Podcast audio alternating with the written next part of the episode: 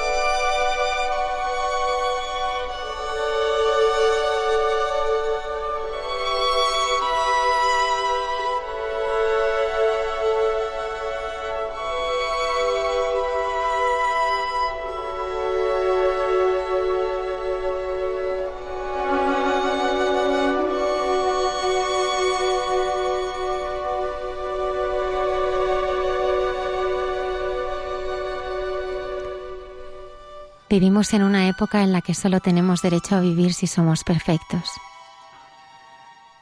Cualquier defecto, cualquier debilidad, cualquier fragilidad parece estar prohibida.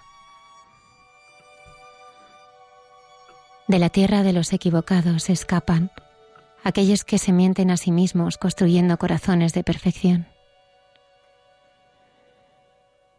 Pero hay otra forma de ponerse a salvo y es construir como tú otra tierra fértil, la tierra de aquellos que se saben frágiles.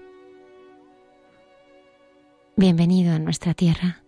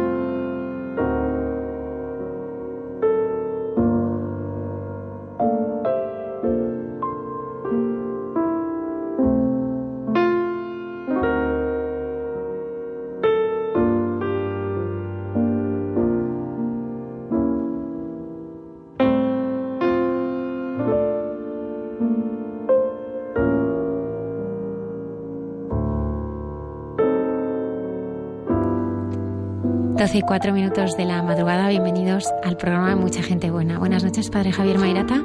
Buenas noches, Almudena, y muchas felicidades en el Día de tu Santo. Muchas gracias. Antonio Escribano en el control. Hola, buenas noches, bienvenidos. Esta noche eh, tenemos un programa de, excepción. Nos, nos acompañan Antonio y Sonsoles. Sí, Antonio y Sonsoles estuvieron el 2 de junio de 2018 con nosotros. ¿No? Y nos contaron, eh, pues, cómo eh, Sonsoles se queda embarazada y al poco tiempo los médicos le dicen que viene con un problema. A partir de ahí van a tener que escuchar, escuchar cosas muy duras. Muy duras porque dicen que es una niña que no van a hacer, otros les dicen que se tienen que liberar de este monstruo.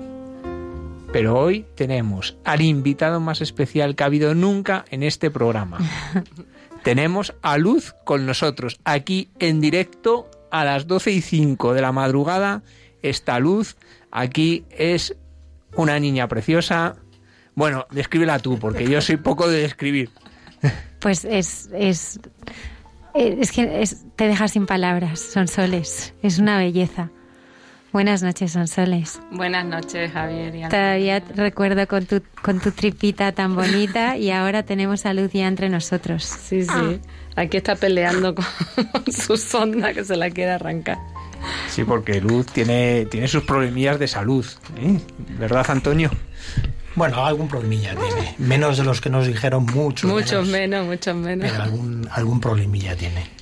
Luego recordaremos, porque bueno, los oyentes que nos escucharon aquel 2 de junio en ese programa impresionante, pues eh, les contaremos un poquito qué sucedió, ¿no? Pero, pero una niña que todo el mundo decía que no iban a hacer, ¿no?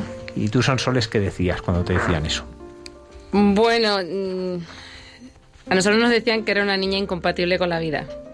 Y ahí más que yo era Antonio el que firmemente eh, decía que es incompatible con la vida. Todos somos incompatibles. Y siempre decíamos que había que agarrarse a la esperanza, que Dios sabía más y que nos, las estadísticas podían darnos mucha información, pero realmente Dios era el que decidía qué iba a pasar. Y decidió que, que naciera nuestra maravilla de luz. Me gustaría también dar las gracias a Natalia Fleta, que es, eh, bueno, pues la madrina también, ¿eh? Y que fue la que nos, nos trajo a Lucecita a nuestras vidas. Buenas noches. Buenas noches, encantadísima de estar aquí. ¿Qué les voy a decir de, del padre José María Caroz? que está también esta noche, es que hemos querido secuestrarle porque esta noche está en directo en los estudios de Radio María. Buenas noches. Hola, buenas noches, Almudena y compañía, buena compañía. Muchas gracias por, por estar aquí. Como siempre lo queremos saber todo de ti. Siempre que estás aquí, pues eh, queremos saberlo todo. Bueno, eh, en lo que pueda y se me permita, encantado de la vida. El padre José María Caroz, como todos nuestros oyentes bien conocen, dirige, el, dirige el programa Libertad a los Cautivos que se emite de 11 a 12 eh, todos, los todos los viernes. Es capellán de la cárcel de jóvenes de Barcelona. Y nos gustaría preguntarte también acerca del, perdón esta noche. Hoy madre. Es un gran tema, ¿eh? Sí, es el tema de la semana, por lo visto, o sea... Has estado en una premier, creo, el miércoles. Sí, fue un regalazo. En Barcelona se estrenó, bueno, se la premier de El Gran, El Mejor Regalo de Juan Manuel Cotelo y con un cine atiborrado de gente. Mm, el mejor regalo fue poder estar allí, poder estar allí y es que no se puede asumir tanta bomba de amor y de perdón como fuimos recibiendo durante 90 minutos. Eh, uno sale para explotar, para explotar de, de agradecimiento de cómo unas personas abren su corazón y nos lo regalan gratuitamente, sin más. Y después, claro, en el fondo, en el fondo, en el fondo, que aparece Dios, que aparece nuestra Madre María, y ya qué más uno puede pedir. Bueno, pues estoy mucho más. Esta noche no hay mucha gente buena. Me gustaría saludar a los habituales colaboradores de este programa, la hermana Carmen Pérez. Hablaremos de la humildad. Sí, nos trae una de su sección entre tú y yo con José Manuel Palomeque, que es precioso porque es una pequeña meditación, porque son todas chiquititas, pero sobre la humildad que es preciosa. Hablamos de San Francisco de Asís y hoy Santa Clara de Asís, en Santos de Andar por Casa y por supuesto César Cid en Palabras que Sanan. Estoy mucho más en Hay mucha gente buena esta noche. No se vayan.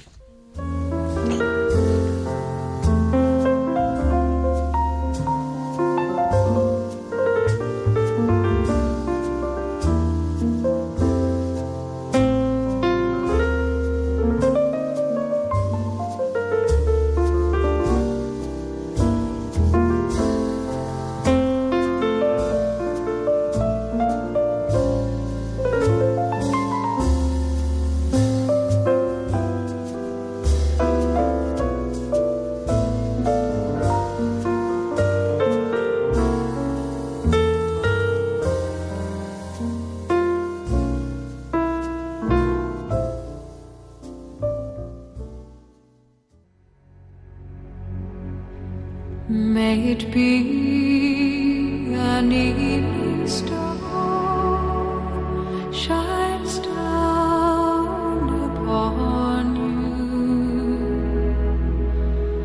May it be.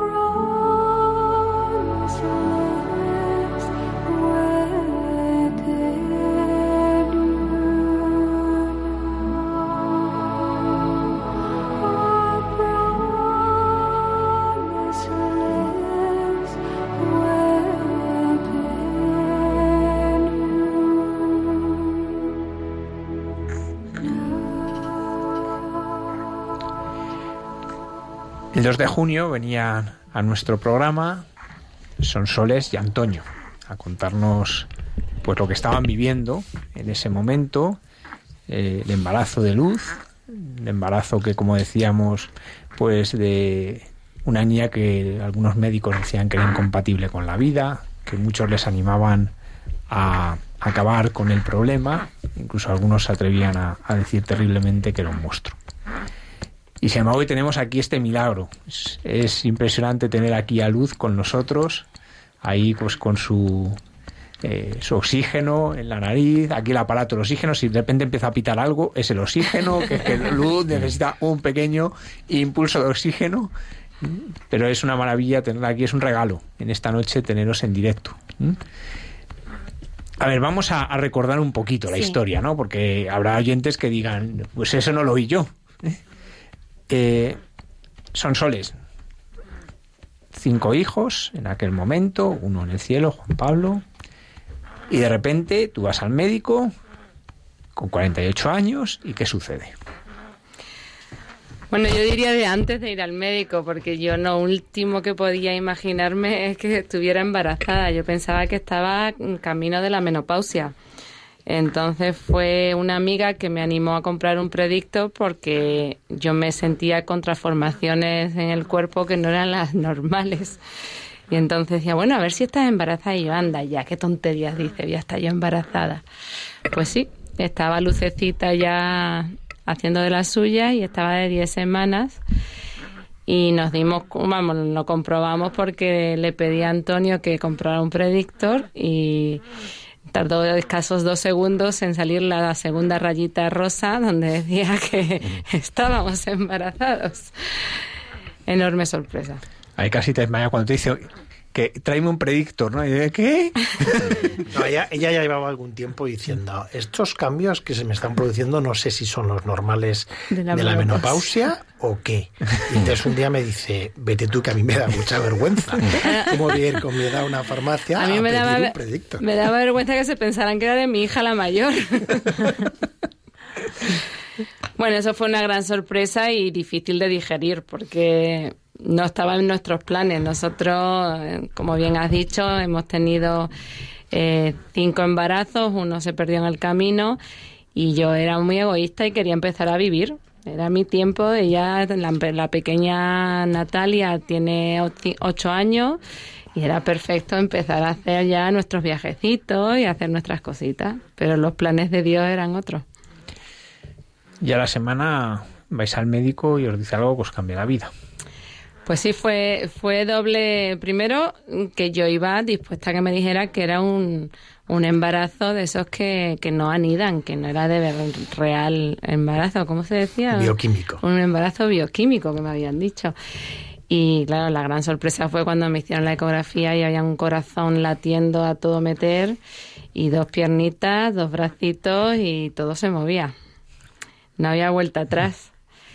Y entonces la semana siguiente nos dijo, ya estás en la semana 12, hazte una ecografía, que es cuando se mira pues eh, la posibilidad de síndrome de Down, El pliegue nucal. ¿no? el pliegue nucal. Y claro, nosotros fuimos para el pliegue nucal, todavía estábamos digiriendo el embarazo. No cabían más sustos en nuestras vidas. y mira cómo había más.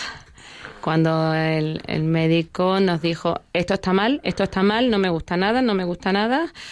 Y nosotros aterrorizados, y dijo, como poco es síndrome de Down, pero puede ser mucho peor. Todavía estás a tiempo de abortar. Así, a la primera. Así. Eh, bueno, eh, ellos tienen un protocolo a seguir de información. Eh, él lo dijo dentro de sus con su con prudencia, pero el resumen fue ese, todavía estoy a tiempo de abortar. Y nosotros claro, nos quedamos helados y dijimos, no, no, eso no entra dentro de nuestras posibilidades, es nuestra hija y venga como venga, pues iremos adelante.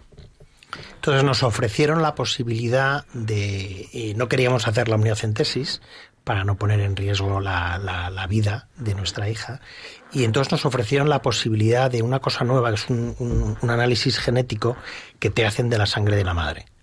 Entonces sacan sangre de la madre y de ahí, eh, milagrosamente, eh, identifican sangre del bebé y con eso sacan un cariotipo. Entonces el cariotipo, eh, bueno, Ahí nos habían dicho hay tres posibilidades. Uno que sea un cromosoma 21, que todos conocemos más o menos, que es el síndrome de Down.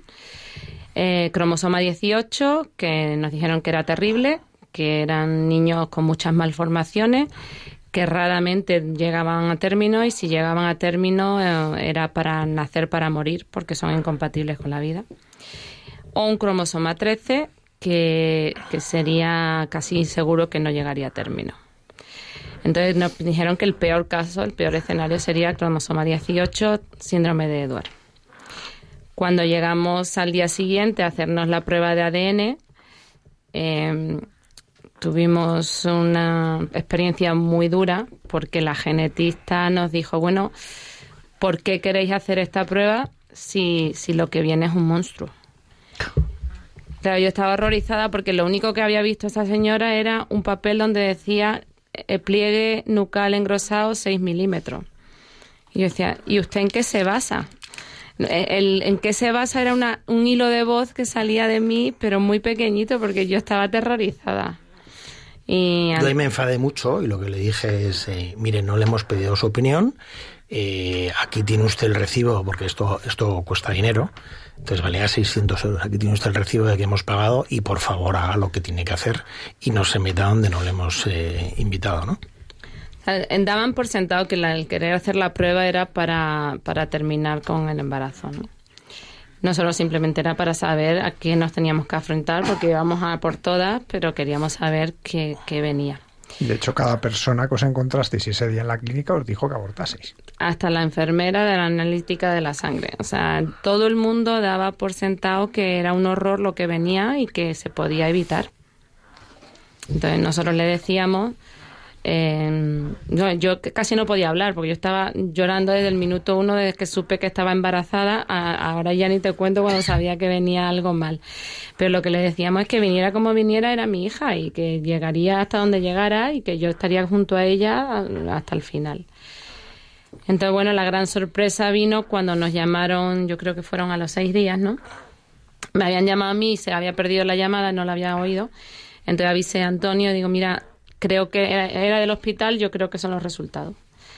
Entonces, Entonces yo me conecté, hoy en día te puedes descargar los resultados eh, por internet, entonces me conecté, eh, los vi, le llamé y le dije, ¿estás conduciendo? Me dijo, sí, diga, bueno, pues párate.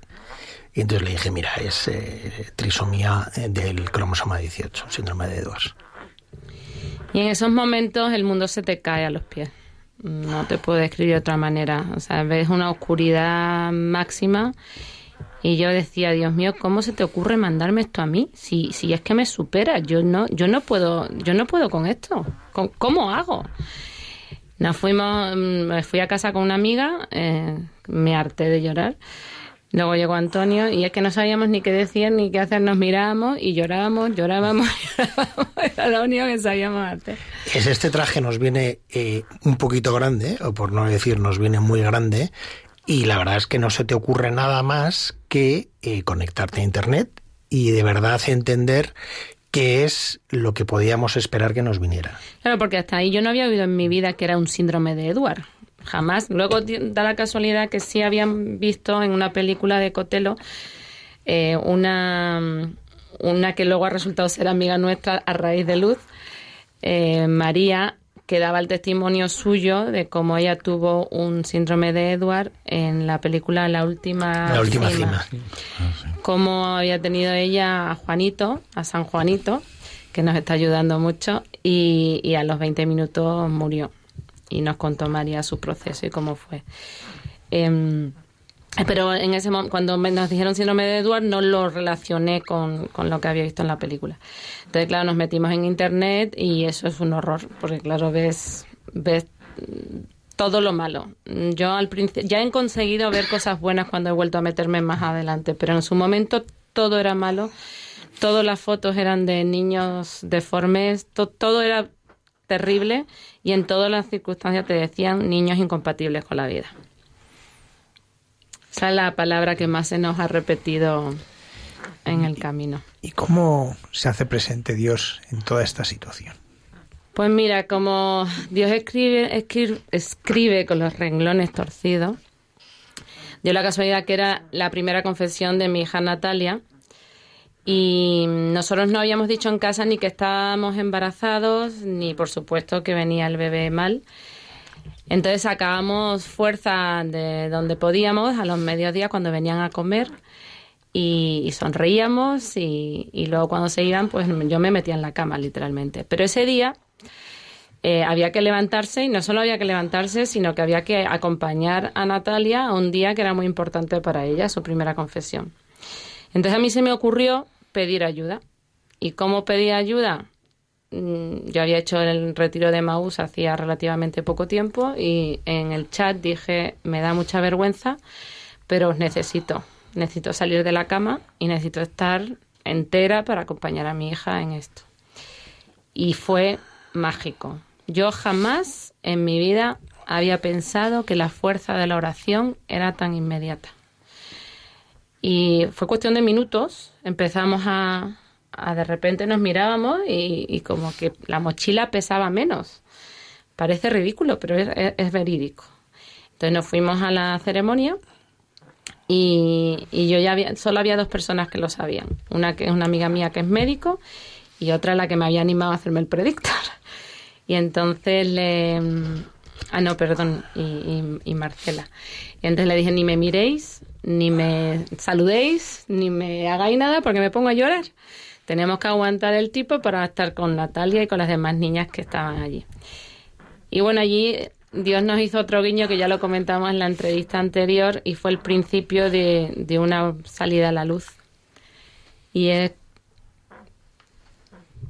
Vamos a escucharlo. eh, ah, perdón.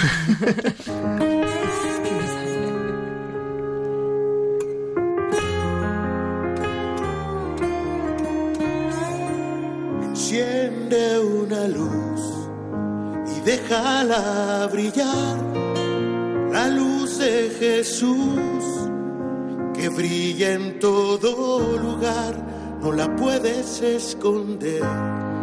Pues esto fue lo que pasó. Estábamos eh, muy en nuestro papel de acompañar a Natalia cuando de repente sonó esta canción de, de Osvaldo Yarce y fue como un zas.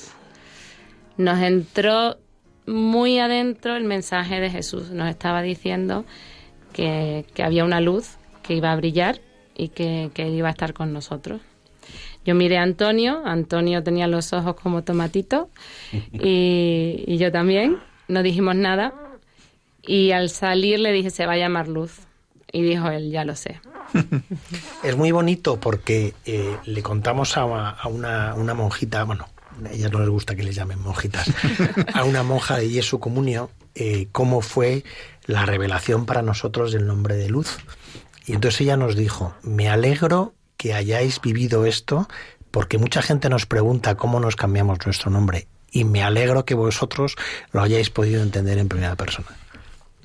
Pues sí, fue así. Y además eh, era no solo un soplido de, un- de cómo se debía llamar la niña, sino un mensaje mucho más profundo de lo que iba a ser el inicio de un camino que ha sido muy bonito, que podía haber sido horroroso y ha sido muy bonito. Y brillaba una luz. ¿Os ha soltado de la mano el Señor en algún momento? Mira, yo esto lo, lo cuento de una manera mm, un poco figurativa y, y aparece ahí Natalia en, este, en esta figuración. Eh, nosotros fuimos a un lugar en Los Balcanes. en los Balcanes a que había que subir una montaña con muchas piedras. Y la montaña hay que subir a dos. Una en el Monte de las Apariciones y otra, ¿cómo se llama Natalia? En la primera yo la subí muy mal. Me ahogaba, estaba asfixiada, me mareaba y cada piedra era terrible. Pero subí, lo conseguimos. La segunda, habían pasado muchas cosas esa noche, eh, rezamos todos juntos, bueno, rezaron todos juntos por, por luz, me apoyaron muchísimo y hubo varias revelaciones.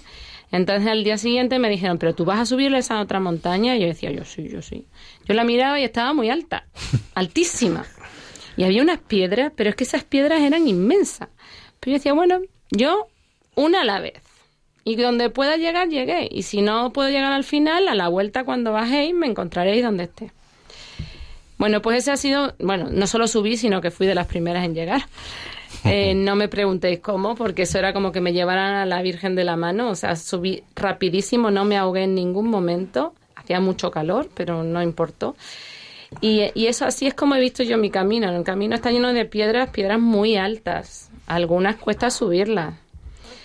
Pero decías tú, ¿te has dejado alguna vez de la mano? No. Ahora yo me he caído. Claro que me he caído y me han tenido que levantar.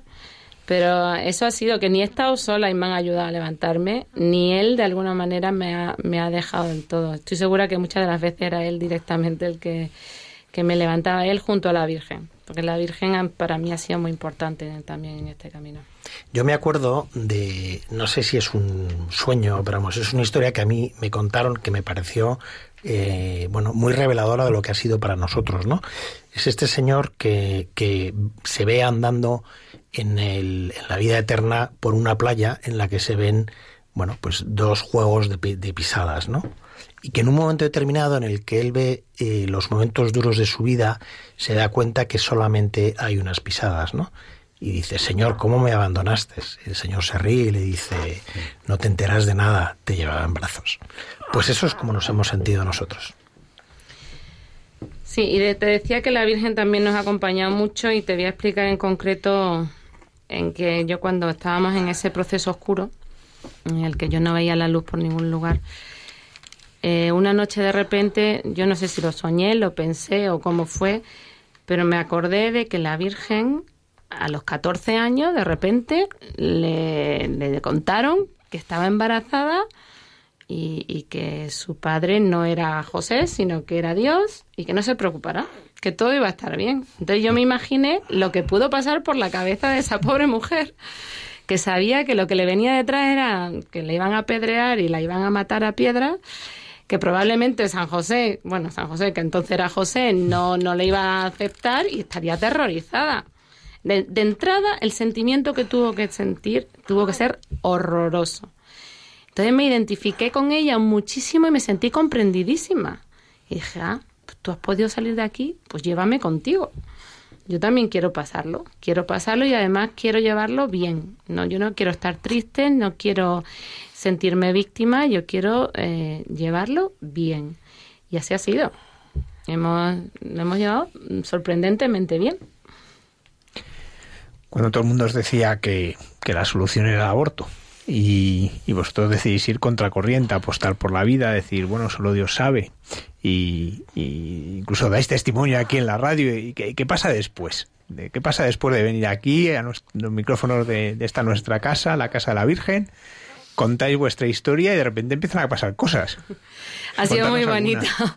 Nosotros que nos trajo nuestra amiga Natalia porque de- ella sabía que iba a valer para algo y nosotros no entendíamos cómo iba a valer para nada. Pues sí, sí ha valido. Nos ha contactado muchísima gente, eh, historias muy bonitas. Hay, hay personas que nosotros le hemos inspirado para su matrimonio. Ha habido personas que han pasado por situaciones parecidas que, nosotros le hemos recordado por lo que estuvieron viviendo, pero también le hemos dado esperanzas. Y en concreto quiero saludar a nuestro amigo Salvador, que es un nuevo amigo que lo hemos conocido gracias a Radio María. Este señor nos oyó en su momento en la radio y su- es del sur, es de, de Guadiaro.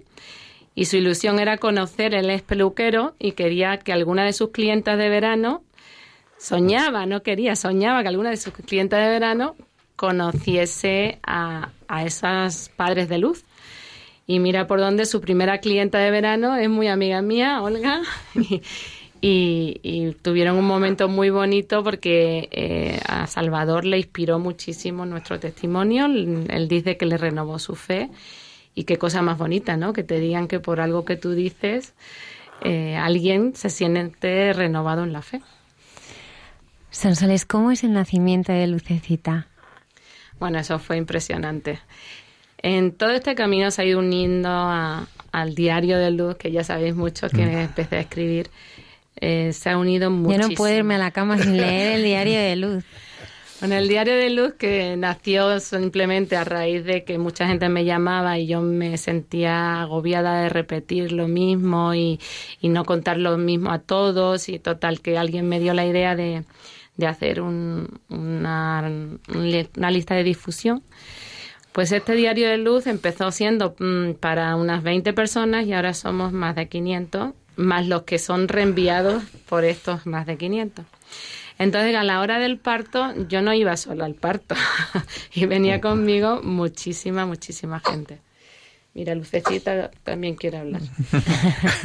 Y íbamos un poco con la incertidumbre de qué va a pasar, porque los propios médicos tenían mucho miedo.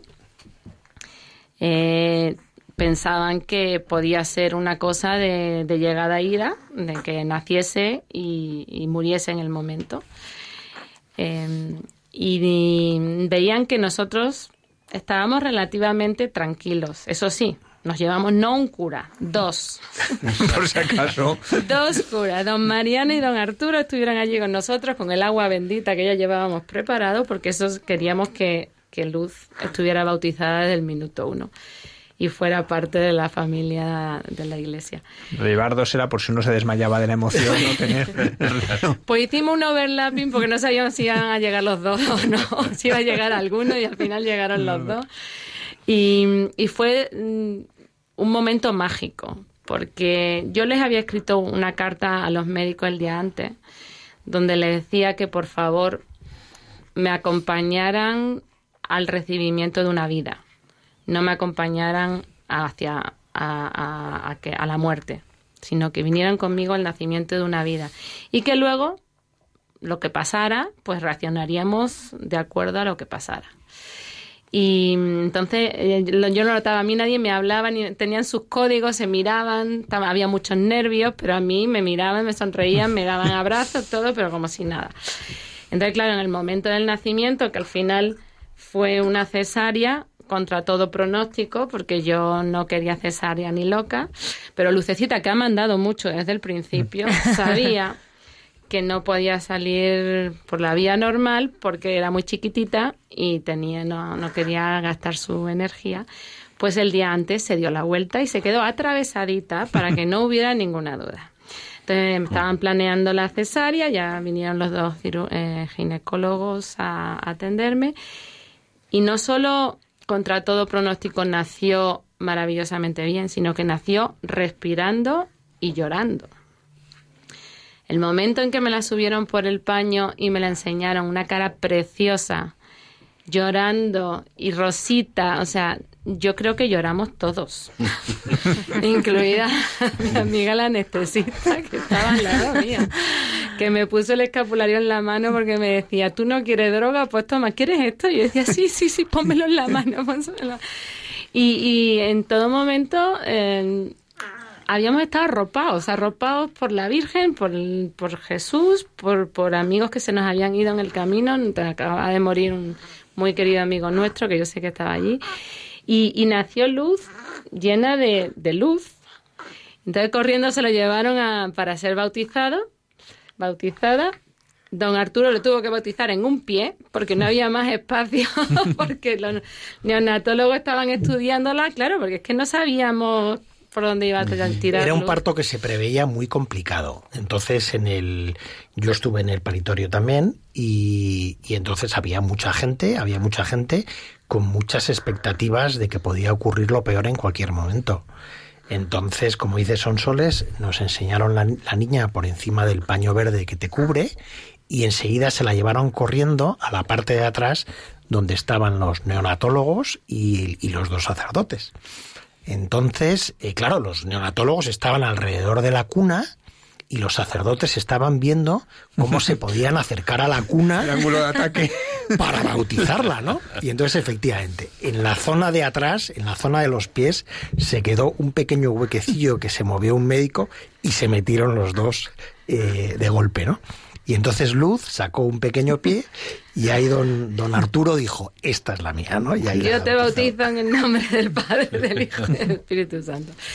Y luego me la pusieron a mí cerquita porque sabes que ahora lo que está de moda es el piel con piel. Yo quería que hubiera piel con piel, pero tenían tanto miedo que como era tan chiquitita, pesaba un kilo ochocientos, cogiera frío, entonces me pusieron cara con cara. Entonces, el angelito, porque parecía un angelito, yo creo que hasta brillaba, me la pusieron cara con cara y el pequeño problema respiratorio que traía de los muy moquitos y tal se le quitó. Y la propia neonatóloga me decía, yo te la iba a quitar porque venía respirando mal, pero si es que empezó a respirar hasta bien.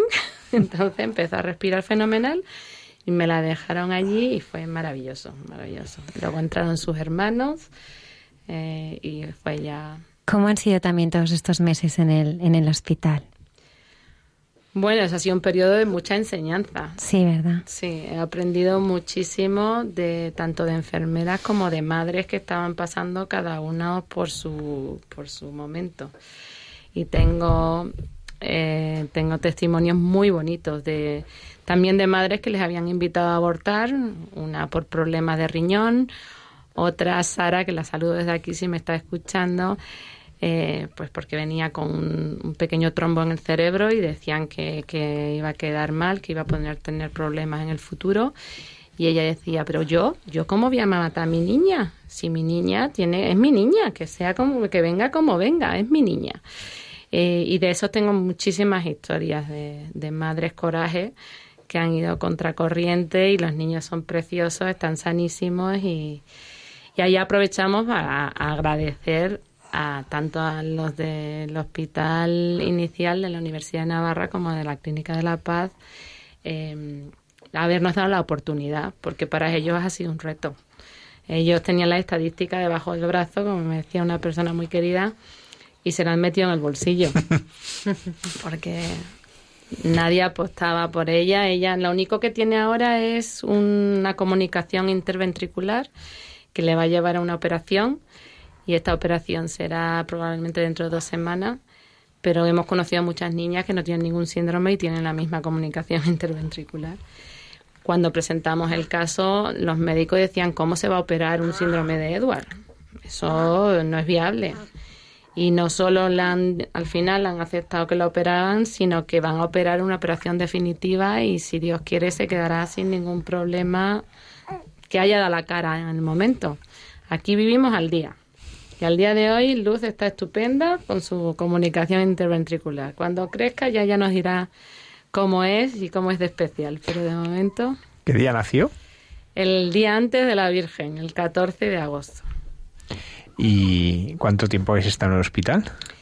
En total, dos meses. Dos meses. Nosotros, eh, Luz salió del hospital el día 11 de octubre. Que como no puede ser de otra manera, en el caso de Luz siempre elige fechas especiales, es eh, nuestro aniversario de boda.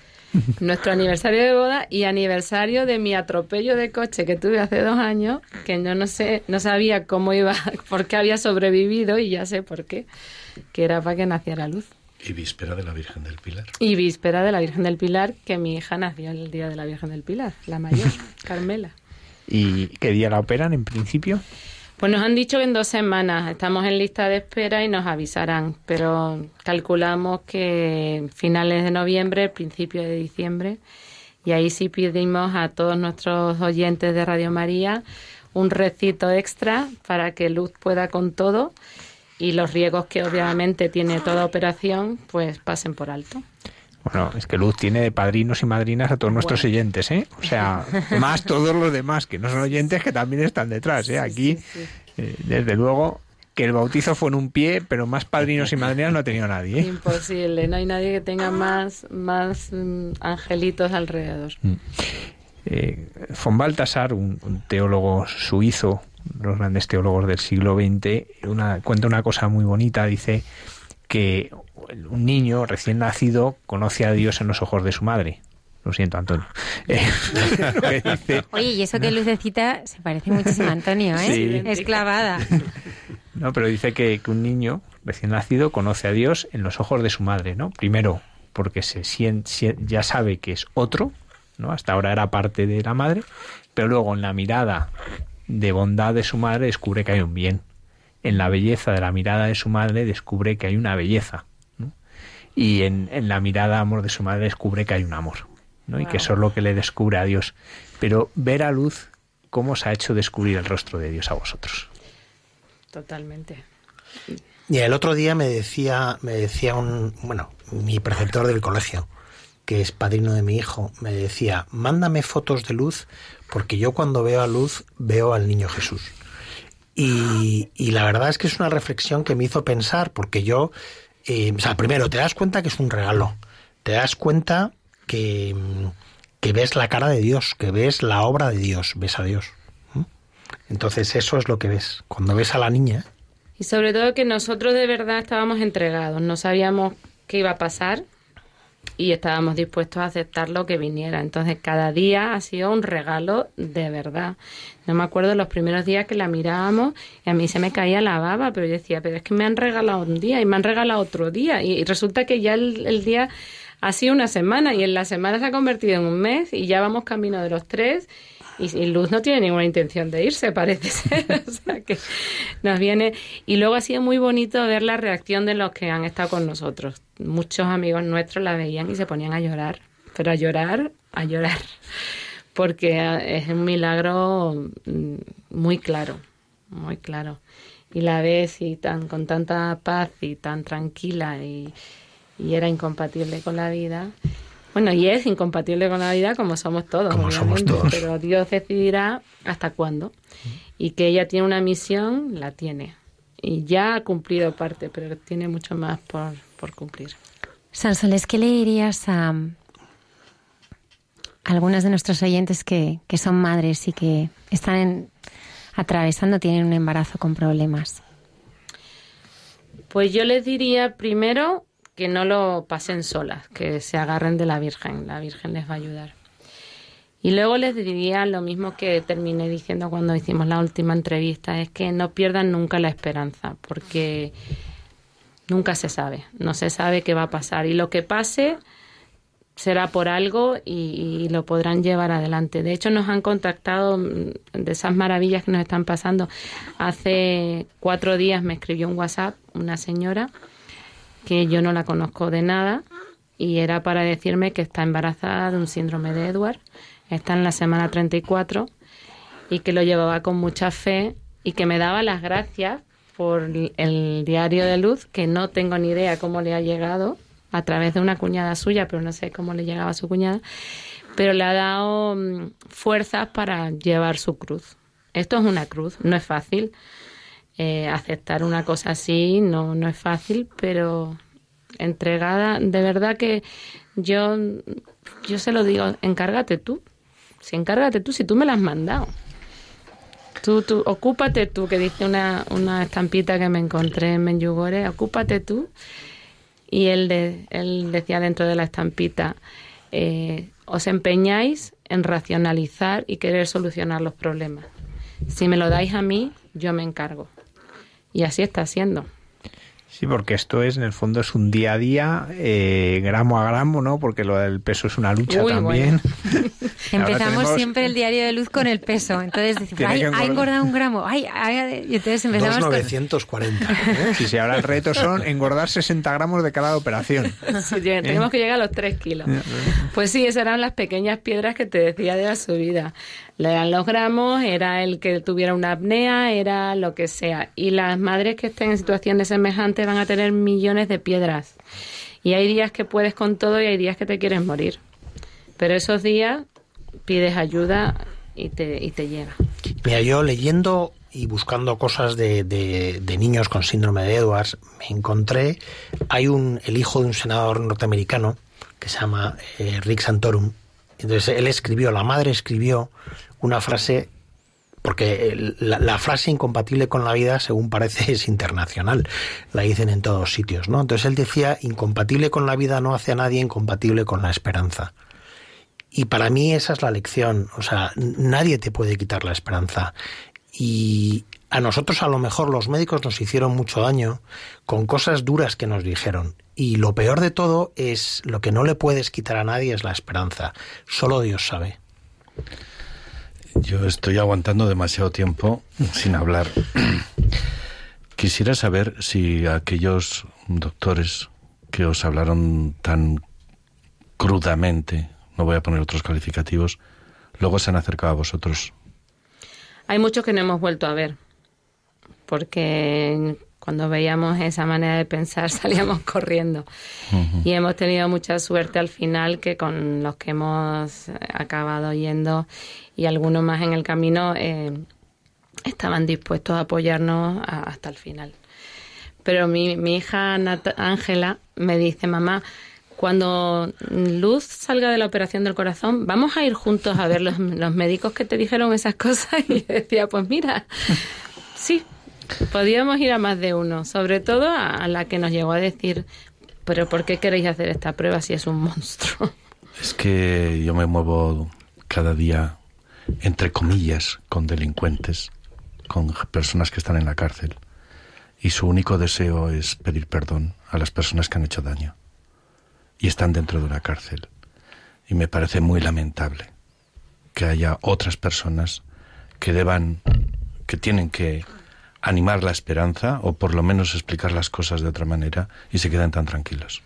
Yo no creo que tengan eh, claro que han hecho daño. Yo Pues creo, peor. lamentablemente, vivimos en una sociedad en el que cuando alguien hace algo mal, tapa la mancha y la limpia y se acabó. Y aquí no ha pasado nada. Y ahí va en esa línea en lo de la interrupción del embarazo. O sea, viene algo que no es como queremos, pues se quita de en medio y se acaba el problema. Entonces yo creo que lamentablemente no hay intención de hacer daño, simplemente es que dan por sentado que es así, es a lo que, a lo que vamos. Eh, alguien me decía, estamos en una sociedad nazi. Y digo, bueno, un poquito sí.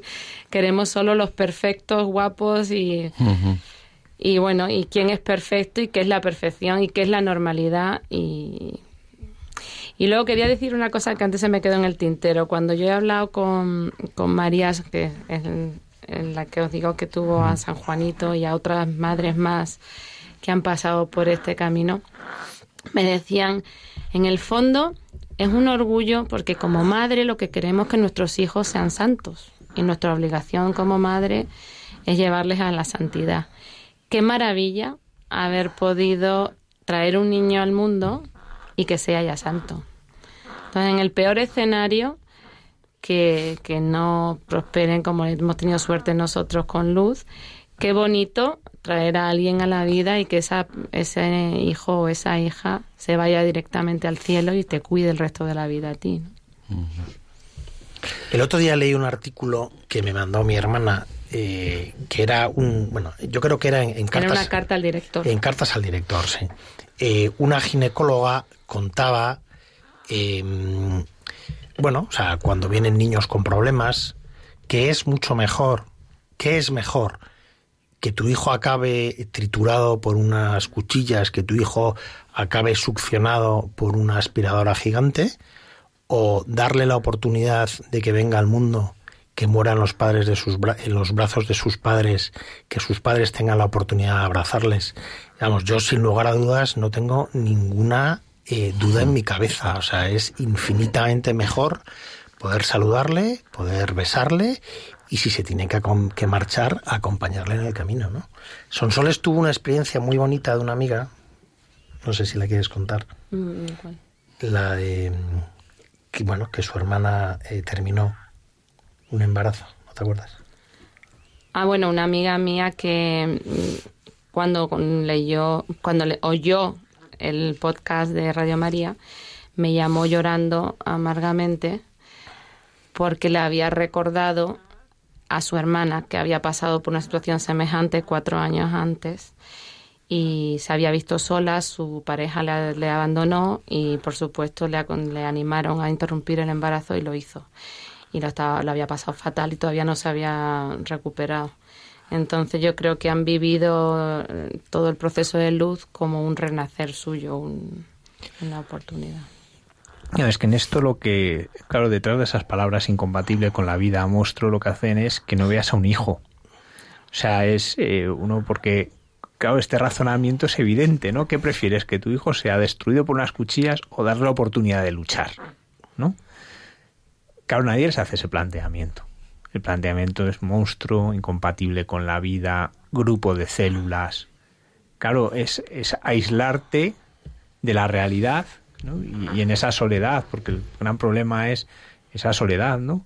Eh, de repente ya tú no esperas un hijo, tienes una enfermedad que hay que quitar. Sí. Y, luego aparte que ahí nos olvidamos que no somos dioses y que somos humanos. Entonces, incluso en un caso con el mío se podían haber equivocado. Podía haber sido un error como mil otros que ha habido y entonces por interrumpir el embarazo, por evitar un, horror de vida o, un, un, dolor que no todo el mundo quiere pasar por ello, pues eh, no das la oportunidad a un niño a nacer que a lo mejor estaba sano. Bueno, leía al principio del programa Almudena del arte de la fragilidad de Alessandro D'Avenia, que este texto no es una sociedad que pide perfectos, pero y que huye de la fragilidad. O sea, eh, parece que ser frágil es, eh, es absurdo y, que la enfermedad es un mal que te va a aplastar y que, o sea, se, eh, se, trata de hacer una vida en que, en que no haya sacrificios, no haya sufrimientos, eso no es vida. El otro día, en, en un programa de radio, oía eh, que decían que en esta sociedad nos han vendido el producto de que el amor no tiene dolor. Y es rigurosamente falso. El amor a veces tiene dolor y ese mismo dolor es el que acrecienta el amor. El amor no es perfecto, el amor tiene espinas. Y luego es impresionante en familias, en nuestro caso tenemos una familia más o menos grande, eh, cómo reaccionan los hijos respecto a esto. A mí hoy mi hija Natalia me decía, pero si, si Luz es un milagro ella lo decía. Y mis hijos, quinceañeros, tenemos una Carmela de 16, Antonio 14, eh, Ángela 13, una edad complicada. Todos me ayudan muchísimo. Las dos pequeñas me preparan los baños y bañan a la niña. Antonio, que hombre es chico, ya sabes, ¿eh? También ha bañado a su hermana, le cambia bañales si hace falta, si la ve llorando nos da consejo a los demás de cómo coger a la niña. y, es muy bonito ver cómo agradecen lo que estamos viviendo con ella y son muy conscientes de lo que podía haber pasado y lo que puede pasar todavía. Pero ahí están y seguro que crecen con esto. Yo a lo mejor solamente subrayar o, poner con rotulador fosforito, ¿no? El hecho en el momento en que ocurre el clic. Y lo digo porque yo acabo de hacer Emmaus hace, mm. hace muy poco tiempo y es una, una meta para las prisiones también. Pero y también estoy en los grupos de Maús del chat y la petición de oraciones constantemente por situaciones. Y es una llamada a todo el mundo, ¿no? Para decir, Fijaros, fijaros el, momento con cómo esta historia eh, en los padres, sobre todo, empieza a hacer, a, cambiar gracias a la oración de intercesión de otros hermanos y de otras hermanas, porque no dudo que en tu grupo de Maus se, había otras personas que pasaron a la, la petición a otros grupos, a otros grupos, a otros grupos, y la eficacia, el poder y sobre todo la eficacia de la oración. Es impresionante la generosidad primero de todos, porque efectivamente de mi grupo de Maús ha ido pasando a mil otros grupos de Maús y de amigos, vecinos, primos, tíos. Hay gente Conventos. conventos. Sí, sí, sí, sí. A mí hay gente que me dice, ah, pero tú eres la madre de luz. Llevo rezando por ti no sé ni cuánto tiempo. Pero luego la, la eficacia de la oración de intercesión. Yo no tenía ni idea, ni idea de que eso fuera tan potente. Y funciona, funciona y te da una fuerza que, no, que, que tú ves que no es tuya. Mm, Nosotros pasamos, como hemos dicho, de estar literalmente en la cama a sonreír y hacer hasta chistes del asunto. Y eso no, no era normal. Nosotros éramos conscientes de que no era normal, pero sabíamos que no venía de nosotros esa fuerza, que esa fuerza eh, venía de arriba y que era gracias a la muchísima gente que, que reza. Y todavía nos pasa, ¿eh? En los cramitos que no venían, en los sustillos que nos ha dado eh, durante estos dos meses, era poner en el chat, por favor, una oracioncita. Algunos me ponían gráficamente unos ángeles volando que me mandaban sus ángeles de la guarda. Pues no vea lo que hacen esos ángeles de la guarda. Es impresionante cómo funciona. Conocí a, a Ana en el box que estábamos en La Paz. Era mi compa de, de al lado, que estaba con su hijo Jacobo. Y, y ella vivió conmigo un susto que, que Luz se puso muy moradita y, y y estaba, mm, vamos, muy, muy, muy azulita, no sabíamos qué pasaba. Y ella cuando se fue le dieron de alta, le decían, ¿estarás contenta? Y decía, bueno, estoy contenta, pero tengo mucha pena porque se ha quedado luz allí. y todavía me dice, todas las noches Jacobo te manda su ángel de la guarda. pues ahí están todos los ángeles alrededor de luz. Pues muchísimas gracias. Quiero dar las gracias también a, a Natalia. Natalia Zeta ha sido pues eh, nuestra madrina, eh, la persona que ha permitido conocer esta maravillosa historia de, de Lucecita. Y, y quería que nos contaras también tú, Natalia, qué ha significado para ti eh, pues el vivir tan cerca ¿no? de, de Sonsoles y, y Antonio, ¿no? Esta, esta aventura, esta aventura.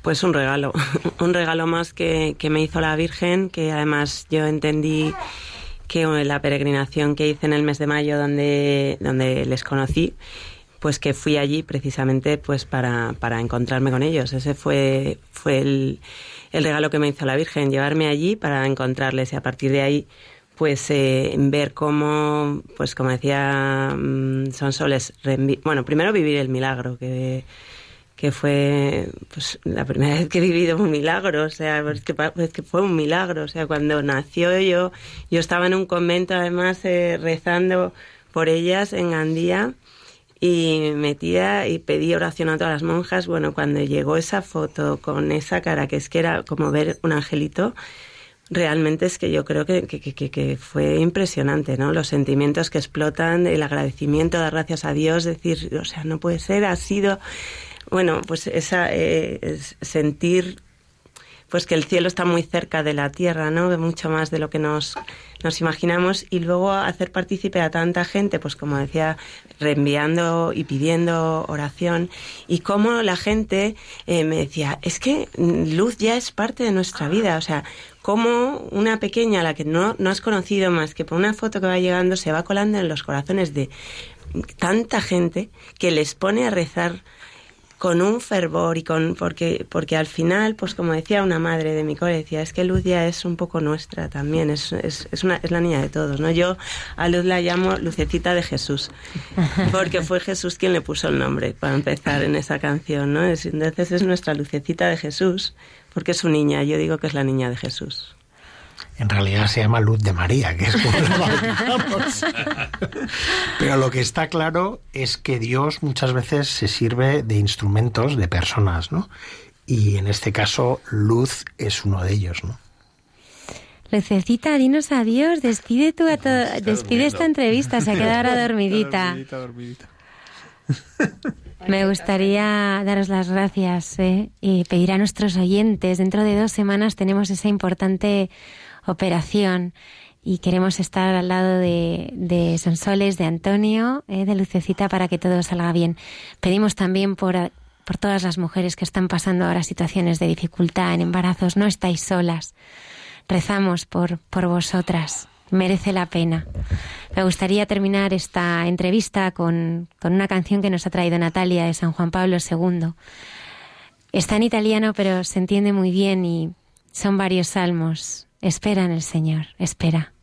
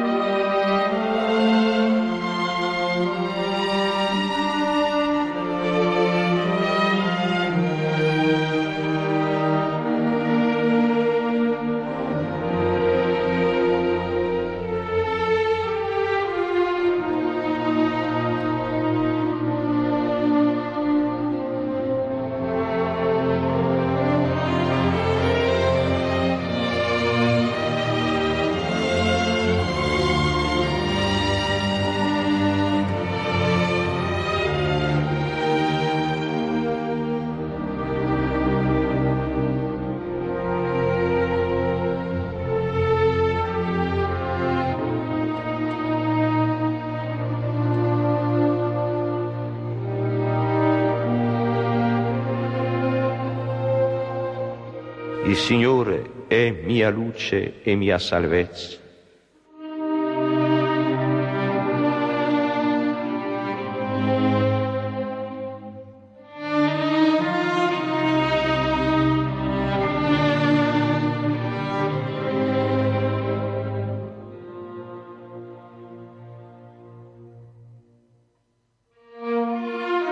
Di chi avrò paura?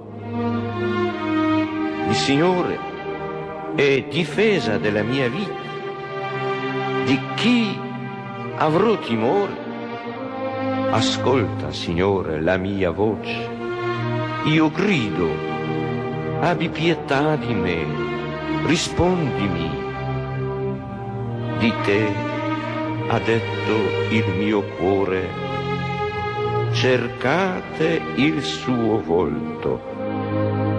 Il tuo volto, Signore, io cercherò. Non nascondermi il tuo volto, non respingere con ira il tuo servo. Sono certo di contemplare la bontà del Signore nella terra dei viventi.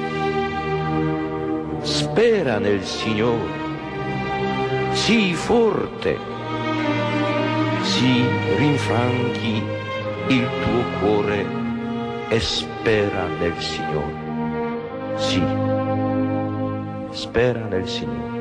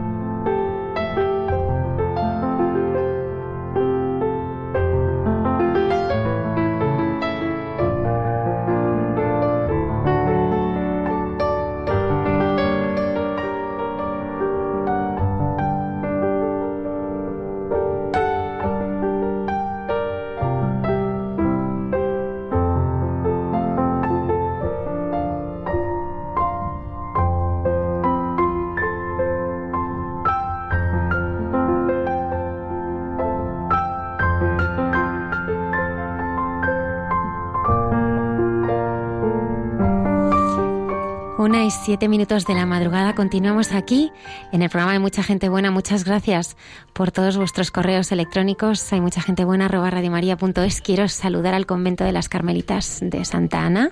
Son María Gracia, que a estas horas, ¿eh? ¿qué te parece, Padre José María, que esté despierta? Pues puede ser, pero no lo sé. Pues es, pues es así. Madre mía. El padre José María somos fans ¿eh? desde hace ya muchísimos años, muchísimos años. Es capellán de la cárcel de jóvenes de Barcelona, en mercedario, además director, bueno, pues uno de los programas emblemas de esta casa, ¿eh? Libertad a los cautivos, que se emite todos los viernes eh, de 11 a 12. Yoli, buenas noches. Buenas noches, Almudena. José Bueno. María, me gustaría preguntarte. No, fíjate, era una pregunta que yo siempre te he querido hacer. A la suelta, suelta. Tú vives en una cárcel. Hombre, no. Vivo en una casa con tres, o sea, somos tres religiosos, mercedarios y diez presos. y 10 presos. Sí, ¿Y nunca una- te has sentido... ¿Tú, ¿Tú por qué has dedicado tu vida a los presos? Mm, No lo sé. Bueno, sí que lo sé. O sea, yo desde pequeñito siempre me imaginaba, soñaba con entrar a la cárcel con, con un crucifijo levantado en alto para que todos miraran a Jesús y, se convirtieran. Eso es lo que pensaba yo de pequeñito, ¿no? Y bueno, eso fue porque conocí a un mercedario, el padre Ángel Tello, cuando yo tenía siete años, y supongo que me contaría cosas de, de los presos y, y, bueno, pues entonces toda mi ilusión era eso. Claro, cuando tuve la oportunidad de, de irme al seminario, me fui al seminario para ser mercedario, pero no entré en la cárcel como capellán, entré de visita en otras ocasiones, pero hasta los 40 años. ¿Qué es lo más bonito de ser capellán de una cárcel? es la gratuidad de los presos, el agradecimiento que manifiestan. Eh, no, no me estará escuchando ahora Blaudin, por ejemplo, pero fíjate, cuando hemos llegado aquí, esta tarde teníamos una, bueno, tenemos una actividad dentro de la prisión de jóvenes que, por cierto, se llama Cineforum Espiritual, y esta tarde han estado viendo Tierra de María con sus la segunda parte, la primera parte ya la vieron la semana pasada. Y entonces uno de los muchachos le- a, a una voluntaria pues le ha dicho, fíjate que, que me vio el miércoles. Dice, mándale saludos al padre José María, dile que le echo de menos. pues eh, esto, esos gestos, los gestos de gratuidad, de agradecimiento, los gestos de arrepentimiento. Esta sociedad no sabe, no se puede imaginar la cantidad de personas arrepentidas que desearían pedir perdón por lo que han hecho, porque saben que han causado dolor a las víctimas y se avergüenzan de lo que han hecho. Y sin embargo, nuestras leyes, nuestra justicia punitiva que decimos, pues no permite eso. Y eso es muy triste. Pero bueno, si nosotros podemos ser un poquito de, de oxígeno, de ilusión y de esperanza para ellos, pues para eso estamos. Muchos años ya haciendo libertad a los cautivos. A mí me gustaría que compartieras con nosotros alguno de esos momentos que atesoras. Bueno, eh, es que hay algunos, pero mira, a uno que, que está que pasa casi desapercibido y es cuando me mandan una imagen, eh, una grabación de un preso que se llama José Luis, no voy a decir el apellido, un preso que se llama José Luis que cuando sale de segundo grado, que se llama, y pasa a tercer grado, es decir, del interior de la prisión, ya puede ir todos los días a- con su familia, aunque tenga que volver a dormir, ¿no? Entonces, cuando pisa la, la calle por primera vez, eh, me, me mandaron esa imagen, ¿no? Y esa imagen, cuando él va saliendo de las puertas, lo ven desde lejos y entonces le ponen como sintonía, declaro mi libertad, que es la sintonía de Radio María. Entonces, y ver, ver eso es decir, ostras, eh, tenemos que seguir, tenemos que seguir adelante. Y esta noche, pues nos han regalado, pero ya hace mucho tiempo que, que otra, un- otra oyente que empezó a oírnos dentro de la prisión y su, y su esposo cada viernes dejaba su mensaje en el WhatsApp. Entonces, cuando tuvo la libertad, le pudimos en- entrevistar. Y entonces, como ella, cuando yo le pregunté, bueno, ¿y qué, qué pensabas o qué sentías cuando, cuando oías la voz de tu marido los viernes por la noche a, a las 12 menos 20, las 12 menos cuarto de la noche, dice, "es- experimentaba la libertad.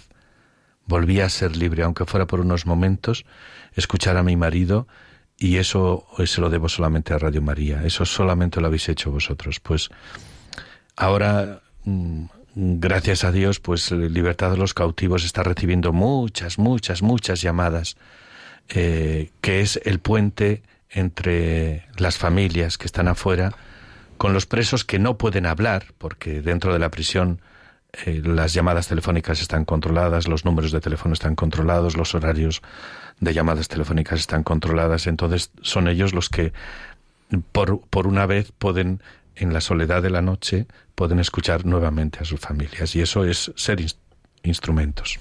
El miércoles pasado, como avanzabas al principio del programa, estuviste en la premier con Juan Manuel Cotelo. Yo he visto esta tarde la, la película. Y sí que me gustaría preguntarte, José María, yo me he dado cuenta que, que no se puede juzgar. Que no se puede juzgar. Que, que muchas de esas personas que pedían perdón no habían tenido tampoco oportunidad de elegir. Exacto, exacto. Mira, esto nos lo dice el Papa Francisco cuando habla de los presos, que por cierto, el Papa Francisco ha hablado más de los presos y a los presos, les ha escrito cartas, les ha, o ha ido presencialmente a hablarles, que digamos que todos los papas a lo largo de la historia de la Iglesia. Y siempre, al final de sus reflexiones, siempre dice, cuando me tengo que despedir de vosotros, siempre pienso, si yo hubiera estado en las mismas condiciones que vosotros habéis estado vuestra infancia y quizá vuestra juventud, a lo mejor estaría yo dentro. Efectivamente, no se puede juzgar a nadie. No, no somos quienes para juzgar. Eh, cuando, cuando estaba hablando Sonsoles y Antonio estaban hablando de luz y el trato que recibieron por parte de algunos médicos, a ver qué quieres que te diga. Puede ser muy fuerte a estas horas de la madrugada, pero es que me sentía muy orgulloso de estar al lado de los presos, ¿vale? De estar al lado de personas que quieren ser personas, que quieren recuperar su dignidad de personas y quizá uno de los aspectos que aparece en la película de, de Cotelo es que el perdón es necesario para humanizar esta sociedad, para recuperar la humanidad caída de, de los infractores o de los terroristas o de las víctimas, pero el perdón es necesario. ¿Cuáles son las heridas de los presos, no, con las que tú te encuentras eh, cada día, que a veces, pues entiendo también, no, que es difícil de, porque yo entiendo que en las cárceles hay personas que están muy heridas. Mucho. Y algunas que, digamos que el disparo les ha rozado solamente, mm, ya se encarga el sistema penitenciario de, de rajarles, de, abrirles en canal. Porque es así, o sea, no queramos reconocerlo o no queramos reconocerlo, le siente mal a la gente o no, o le siente bien, lo siento si es una persona creyente, tendrá que buscar el reconocimiento del rostro de Jesús en el preso también. Pero bueno, eh, este sistema produce muchas heridas, deshumaniza. Por mucho que nos... Cuidado, que hay grandes profesionales dentro de las prisiones, ya sean funcionarios, ya sean educadores, eh, ya sean maestros, ya sean médicos, hay grandes profesionales, pero el sistema de por sí, esta, este sistema de tener todo encerrado, todo controlado, evita que las personas tomen decisiones, les hace violentos, le- les carga de rabia, se sienten en ocasiones como, como un hámster dentro de, el bichito este, dentro de una jaula, pero que por fuera hay gente constantemente azuzándoles y pinchándoles. Y entonces cuando abres la puerta de la jaula, sale disparado para, bueno, para derribar lo que tenga que derribar. La, la cárcel produce mucho dolor. Claro que, que ha habido unas víctimas, pero ¿qué ganamos?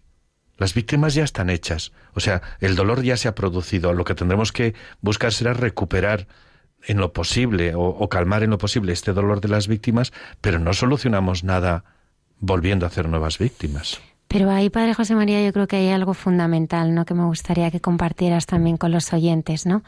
Es verdad que el recluso así eh, produce en principio re- rechazo, porque piensas, hombre, est- está allí, habrá hecho algo mal, incluso rechazo, miedo, Pero a mí me gustaría que nos hablaras de tu experiencia y de cómo has descubierto en el recluso el rostro de Jesucristo. Es que Jesucristo está ahí, en ese rostro, en esa herida. ¿Cómo, cómo en- has descubierto en tu experiencia ¿no? el rostro de Jesucristo en, en todos ellos? Pues a lo mejor porque lo he deseado muchas veces a lo largo de la vida tenerlo. Yo recuerdo la primera vez que entré en una prisión, que fue en el año 91. eh, hacíamos un campo de trabajo de jóvenes. un campo de trabajo en una prisión, era una locura. Y además en la prisión modelo de Barcelona, que, bueno, ya se ha cerrado afortunadamente. Pues para entrar a donde estaban los presos había que atravesar un pasillo larguísimo, recto, pero había que atravesar siete u ocho puertas. Y yo recuerdo que nos habíamos preparado teóricamente de cómo tratar a los presos, pero eh, antes de ir a la prisión cada día hacíamos una hora de oración ante el Santísimo. Y luego cuando el momento de entrar, yo recuerdo que a mi mente solamente venía una, una, una palabra. Venid porque estuve en la cárcel y vinisteis a mí.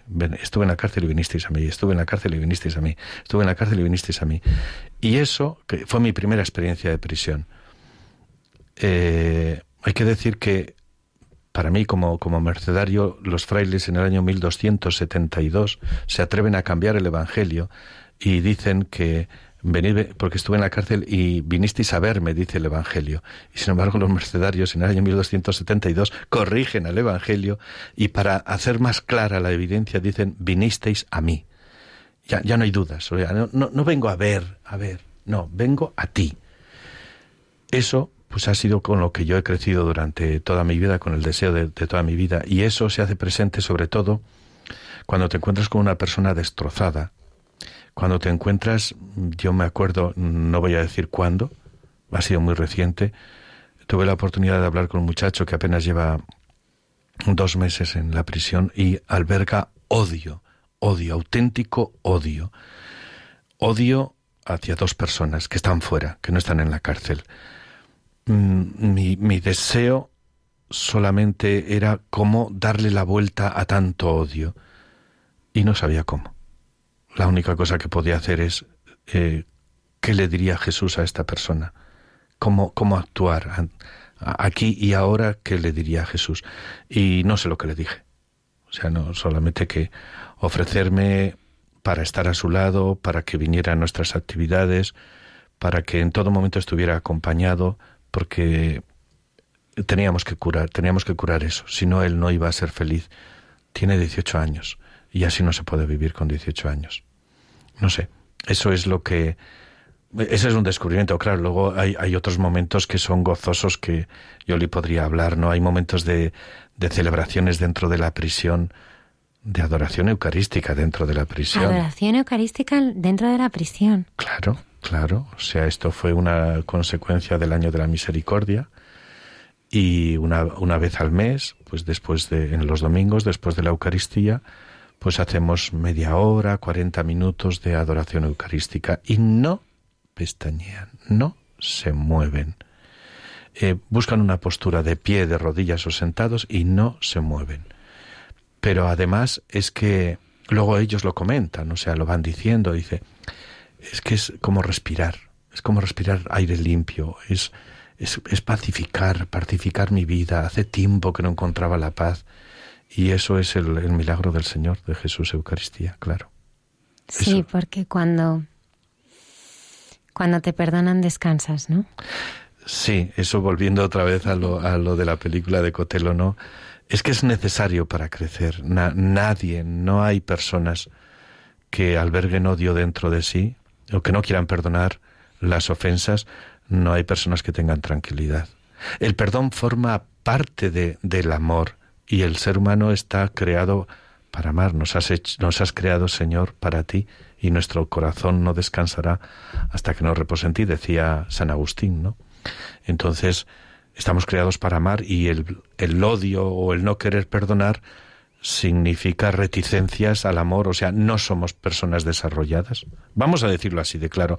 Antes lo estaba diciendo Antonio, que nos están acostumbrando a un amor sin sufrimiento y como decía Santa Teresa de Calcuta, ama hasta que te duela, porque, porque el amor también es dolor necesariamente. O sea, y no pasa nada, porque eso forma parte de nuestro ser. Desde el momento que nacemos, pues ya eh, nacemos llorando simbólicamente. O sea, nacemos ya con sufrimiento.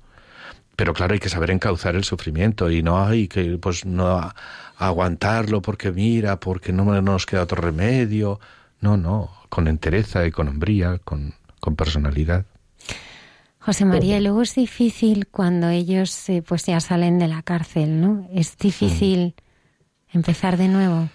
Es muy difícil. Es muy difícil. Es muy difícil. Hay rechazo de la sociedad. Total. Total. Yo estoy viviendo con 10 presos. Con 10 presos que es cuando lo que se llama el tercer grado o la libertad condicional, que es cuando ya durante la semana ya salen en tercer grado y mm, salen todo el día, lo único que regresan a dormir por la noche, vienen a comer con nosotros, vienen a cenar y luego ya regresan a la prisión y el fin de semana están con nosotros y sabemos de lo difícil que es encontrar un trabajo. Y si encuentran el trabajo, que no se les ocurra decir que acaban de salir en prisión, porque al día siguiente lo pierden. Y esto, y esto, mm, a mí me duele que la sociedad sea así, pero me duele más cuando viene de alguien que se puede llamar católico, practicante cristiano y, y taca, taca, taca, taca, taca, taca, taca. Nada, nada. Eso no es autenticidad. Eso no es lo que querría el Señor. Afortunadamente sí que puedo decir que a pesar de todos estos problemas, porque en casa es donde se ven las consecuencias de la cárcel, curiosamente, bueno, es que me estoy liando una cosa para otra, pero bueno, curiosamente todo el mundo habla de la prisión, pero nadie ha vivido con presos. Curiosamente hay grandes cabezas que están pensando en instituciones penitenciarias, en los gabinetes, en los departamentos de no sé qué, pero nadie ha vivido con los presos. Nadie sabe lo que significa perder el hábito de, pues por ejemplo, de abrir y cerrar una puerta, que es una tontería, de en la cárcel para todo tienen que pedir permiso, para todo. Y estás tranquilamente con ellos en casa, a lo mejor estás viendo un partido de fútbol en la tele y te dicen, padre, ¿puedo ir a ducharme? Digo, ¿cómo? Dúchate cuando quieras, ¿por qué? Porque para todo tienen que hacer una instancia, tienen que pedir permiso y se hace porque porque está mandado así, porque es lo que hay, que es la frase más aburrida y lamentable de la prisión. Es lo que hay, es que es lo que hay, padre, es lo que hay. Y es lo que hay es un conformismo porque no me queda otro remedio. La, el sistema cerrado de vida lo que hace es eh, infantilizar las mentes de las personas, retrasar también sus estímulos de, vida. Eh, el sistema de trabajo que hay dentro de la prisión quita las ganas de trabajar. Eh, dicen que entran en la prisión para resocializar, pero ¿cómo voy a resocializar con alguien que está alejado y separado de la familia, de los vecinos, del mundo, o, que, o con alguien que tengo que comunicarme a través de un cristal? que es mi mujer y no puedo ni siquiera tocarla. Eh, mm, hay tantas cosas que esta sociedad tendría que ver, pero esto ya parece casi un meeting de libertad a los cautivos. Me gustaría también preguntarte, ¿no? Tú que perteneces a la Orden de Nuestra Señora de la Merced, ¿cómo se hace presente la Virgen en la cárcel? Uy, la Virgen es palabra sagrada. Sí. Sí, claro. O sea, sí, hay, un, hay, un, hay una canción que es el, la número uno, de, por ejemplo, de las canciones religiosas. Y es una canción de hace muchos años, pero que se llama Cuántas veces siendo niño te recé. Con mis besos te decía que te amaba. Hoy he vuelto madre a recordar. Entonces, cada canción que, que salga la palabra madre, pues es ya la favorita. Pero esa que dice, hoy he vuelto madre a recordar cuántas veces estuve ante tu altar, eh, eh, eso les, les trastoca, porque la madre es la persona que nunca les falla, que siempre permanece en las visitas, aunque se enfaden, vuelve a estar, vuelve a estar, vuelve a estar. Entonces, no, no, ya no me acuerdo ni cuál es la, la pregunta. No, ¿cómo estaba la Virgen, La Virgen, ah, presente? ¿no? Entonces, decir, decir madre es, eh, es decir la Virgen María. Y ahora, pues para cuando quieres enseñar alguna canción, si tiene la palabra madre, ya es genial. O sea, ya, ya se la, la, la pillan, se hacen, el- hacen todo el esfuerzo por, por cantarla. Y, pues bueno, pues por ejemplo, recuerdo en el Via Crucis que hay un momento en el cual, pues cuando Jesús eh, dice a, Juan y a su madre, ahí tienes a tu hijo, ahí tienes a tu madre, pues es, un momento también dentro del Via Crucis que ha sido todo muy intenso, pues es el momento en, en los cuales claro, les pedimos que recen por la persona que más quieren en este mundo. Y claro, hemos escuchado a Jesús que dice, ahí tienes a tu madre. Entonces hace un silencio, pero un silencio de ese que se mastica, pero, pero es un silencio de presencia del Espíritu. ¿eh? No, no nos equivoquemos del silencio tétrico o de tensión ahí que algo va a explotar. No, no, no. Es un silencio de paz porque todo el mundo está orando a la Virgen, que ponemos la Virgen delante de un icono de la Virgen delante de la cruz. Entonces todo el mundo está pidiendo a la Virgen por su madre. Es, es esa forma, esa forma de, de hacerla presente en las pequeñitas cosas. Tenemos un sueño, pero poquito a poco se irá realizando, que es el, el rezar más a menudo el rosario con ellos. ¿Vale? Va- Algunas veces rezamos algún misterio, eh, otras veces la corona de la misericordia, pues vamos poquito a poco, poquito a poco. ¿Por qué? Pues porque es lo mejor que les podemos dar, eso es lo que, lo- eso es lo, lo que tenemos y eso es lo que les damos. Yoli, si tú pudieras cambiar algo de, de la vida, ¿no? De, De los presos. sí, ¿qué cambiarías? Primero, el reglamento penitenciario. Porque, como dice el padre, ustedes léanlo. Si quieren pasar un buen rato y reírse mucho, lean el reglamento penitenciario, porque nada de lo que está escrito ahí, pues se cumple, ¿no? Bueno, se cumple tan relativamente que... eh, Y bueno, pues todos los de- el, el deseo que tiene todo voluntario es que ellos descubran a, a Jesús y puedan ser libres desde, desde el corazón. Y que el regalo de la fe que intentamos pues nosotros, el Padre y todos transmitírselo, pues lo acojan y realmente sientan que si acogen a Jesús en su vida, con todo su corazón van a ser libres. Y muchos lo han hecho. Y por eso dice el padre que hemos visto cambios y por eso nos duele a veces los comentarios de gente que, que dice pues que se pudran si están ahí es porque algo han hecho.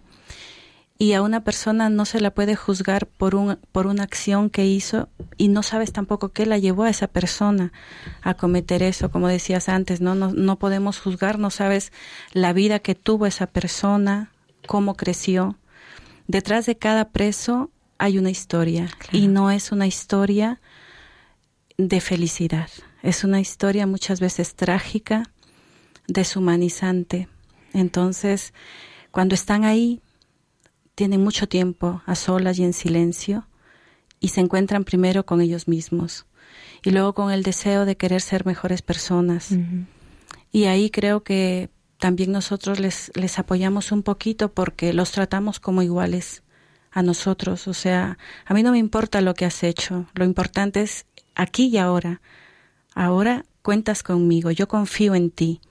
¿Qué, ¿Qué quieres hacer tú por ti? Vale, que el sistema no funciona, que cada día es lo mismo, pero tú qué vas a hacer por ti? Nosotros creemos en ti, por eso venimos. Y, y detrás de nosotros está claro quien nos manda, ¿no? Jesús y la Virgen son los que nos llevan a las prisiones. Y queremos transmitirles eso, ¿no? Que ellos sepan que cuentan con nosotros. Y a veces sí que sentimos que, que logra efecto la, lo que queremos transmitir, porque a veces por, por el trabajo yo no puedo ir a la cárcel y hay chicos que no tienen familia aquí, que son de Perú, de donde yo soy, y el poco dinero que tienen, pues a veces lo gastan llamándome, porque no me ven. Entonces eso te hace sentir como que, oye, están sintiendo el cariño, están sintiendo eso que, que tú quieres darles, ese, ese afecto de, de, de tía o de hermana o de prima. Oye, estoy aquí, aunque sea una vez a la semana o el tiempo que pueda, estoy aquí. Nosotros confiamos en ellos, nosotros creemos porque hemos visto cambios y, y ganas de, de querer ser perdonados y de querer ser liberados. Yo creo que ahí es tan importante el, el cómo miráis, ¿no? Porque la mirada es tan importante como, como si tú pues miras, ¿no? Al, al preso, ¿no? Con esa mirada de dignidad y hijo de Dios, ¿no? Sí, exactamente. Es que es, es- es Eso fundamental. es fundamental, el, el tema de la mirada, ¿verdad? Sí. Entrar sin prejuicio, sin Sí. prejuicio. Y sobre todo que cárcel. a ver, es una de las cosas básicas que enseñamos en los cursos de formación del voluntariado. O sea, tú no, tú no vas a ir a un zoológico. O sea, tú vas a encontrar a un hermano. Y si no vas a encontrar a un hermano, a un hijo de Dios, lo siento, búscate otro voluntariado. Pero no, no digas que quieres ser voluntario de pastoral penitenciaria. Búscate cualquier ONG por ahí. ¿eh? Mirar a los ojos. No mirar por encima del hombro ni mirar tampoco humillado hacia ellos. Mirar cara a cara, porque ellos necesitan que les miremos así. Porque ellos mm, quieren tratarnos de iguales a iguales y porque, insisto, el preso, por el sistema, por la forma de funcionar la, la prisión, está, mm, su dignidad humana está muy presionada. Solamente me atrevo a decir presionada, diría muchas cosas más. Y ante la presión, pues cuando a alguien les trata como personas, respiran. Y hay profesionales que les tratan como, res- con- como personas y entonces son admirados y obedecidos mm, sin regañadientes. O sea que el secreto está en el trato de personas. Hay un fragmento de una película que se llama Resucitado, eh, que apresan después de, de- de la muerte de Jesús a María Magdalena, ¿no? Y entonces dicen, bueno, tú ahora, ¿no? Estás aquí presa, ¿no? Y ella dice, no, yo ya soy libre, ¿no? ¿Cuántas, cuántas veces nos creemos que somos, que somos libres? Y los que no estamos en, en la cárcel somos tan esclavos de tantas, de tantas cosas, ¿no? Sí, eso es una, eso es una realidad constante eh, y que estamos muy equivocados. Quizá eh, la única ventaja, la única que tienen los presos respecto a nosotros, es que por el hecho de tener eh, alrededor unos muros o unas rejas, por estar privados de libertad física, les hace pensar en la libertad espiritual. Y los que estamos fuera, que somos libres, no nos damos cuenta de que estamos enganchados, pues por decir lo típico, pero que también es verdad. Estamos enganchados al juego, estamos enganchados al alcohol, estamos enganchados al consumismo, estamos enganchados al dime y direte y taca taca de, de machacar y criticar, estamos enganchados al poder o estamos enganchados al dinero. Y esos son esclavitudes que no nos dejan ser libres, pero no nos enteramos que es lo mejor, con perdón, que quiere el maligno. O sea, que vivamos en el engaño constante. Y, y por eso, ya digo, es la única cosa que son un poquito más afortunados los presos, porque mm, quieran o no, la mayoría piensan en su libertad interior. Piensan. Y la desean, claro está. Quiero agradecerte que te estamos entreteniendo ya demasiado tiempo. es un regalo tenerte aquí en directo. ¿Qué vas a hacer para seguirte mañana?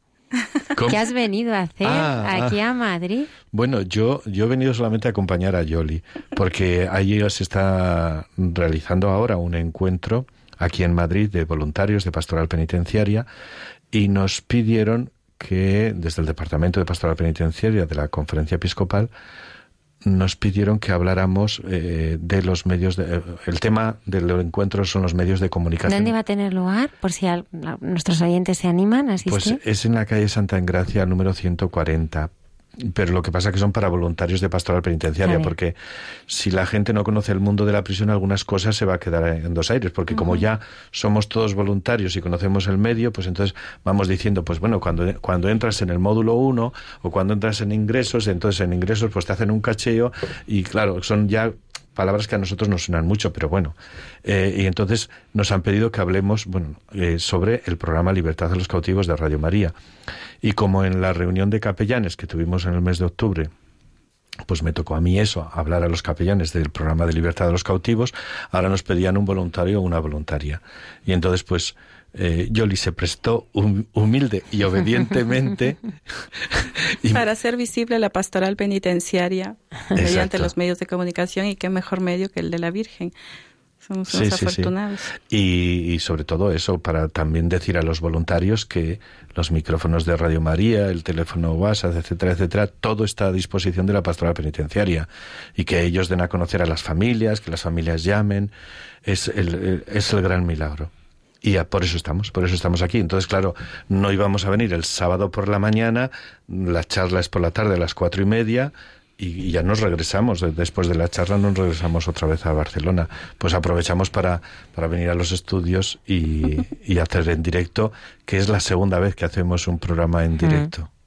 O sea, Muchísimas gracias. Gracias por todo el cariño con el que nos tratas siempre. Gracias por tantos años, por tantos encuentros de voluntarios sí, sí, sí. compartidos y sobre todo gracias por, por tu labor, José María, porque, porque inspiras, porque, porque tocas y estás con ese Cristo roto, con el que muchas veces nadie quiere y le da la espalda, con el que sangra, con, con el que nadie quiere.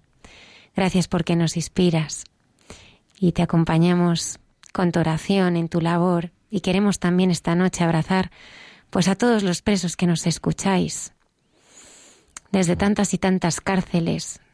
No sentíos solos nunca, porque estamos a vuestro lado. Rezamos por vosotros y hacemos todas vuestras heridas también, también nuestras. Gracias. Gracias a ti. Thank you.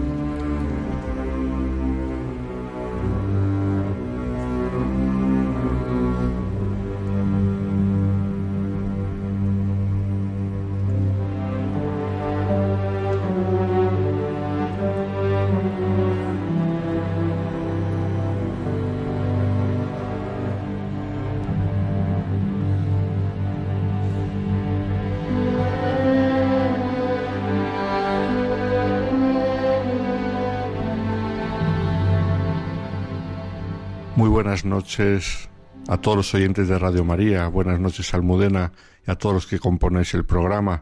Desde Getafe, el sacerdote Alberto Rollo. La última vez que nos encontramos en este programa de Santos de Andar por Casa fue allí, en el estudio, en el que tuve ocasión de hablar de uno de los grandísimos de la historia de la Iglesia, San Francisco de Asís. Pues hoy quiero hablaros de una mujer que aparece siempre presente en su biografía, una mujer que nos ayuda a conocer un poco más a Francisco, aunque desde la distancia, una mujer fuerte, bastante incomprendida en la historia de la agiografía y sobre todo en la historia de las películas y los libros que se han hecho sobre San Francisco de Asís. Se trata sin duda, como habéis podido adivinar, de Clara de Asís. Y digo que es una gran desconocida, sobre todo para eh, los directores de cine que han hecho películas sobre San Francisco. No es que Francisco haya salido muy bien parado de estas películas, pero Clara sin duda ha salido mucho peor. Empezando por la película que todos conocemos, Hermano Sol, Hermana Luna, en la que se presentaba a Clara con ojos azules y rubia, como si fuera una niña de Wisconsin, cantando y bailando por los prados, o una película mucho más cruda, Francesco de Liliana Cavani, que todos también la hemos podido ver, en la cual se presenta a Clara con una pinta bien extraña, casi como si fuera una drogadicta, por lo menos por la cara que, que le ponen a la pobre Santa Clara, nos podemos hacer una idea de lo mal parada que ha salido la pobre en los medios audiovisuales y sin embargo es una gran mujer. Es la mujer fuerte que habla la Biblia, es la mujer fiel. Vamos a ver un poco quién era Clara de Asís. Venía de una familia noble, no así Francisco. Francisco venía una, de una familia rica y aristocrática, pero no era noble. Sin embargo, Clara sí. Su padre era un conde de, Adi, de Asís, se llamaba Favorone, y su madre Hortolana, sobre la cual tenemos que hablar un poco más detenidamente, casi al final de nuestra historia. Pero lo que nos interesa ahora es que educaron a Clara mm, de un modo bastante sólido y religioso, hicieron de esta muchacha mm, una mujer acostumbrada a las obras de caridad, le enseñaron a tener un buen corazón con los pobres y necesitados, aunque cuentan en su biografía, su biografía oficial es la de Tomás de Celano, que es la que se presentó para el proceso de canonización, también tenemos algunos testigos de su proceso de canonización, pues cuentan que era una chica tímida y entonces ella ayudaba a preparar comida para los pobres, pero ella no se atrevía a dársela a los pobres porque le daba un poco de vergüenza. La madre era todo lo contrario, era una mujer autónoma y, muy valiente que participó a muchos eh, muchas peregrinaciones, que en aquella época era algo bastante peligroso. La madre eh, peregrinó por media Europa y por medio mundo mm, y le enseñó a, a Clara a ser ella también autónoma, a tomar sus decisiones. Y vaya que sí tomó sus decisiones. En un momento determinado de su primera juventud, conoció de modo indirecto a Francisco de Asís.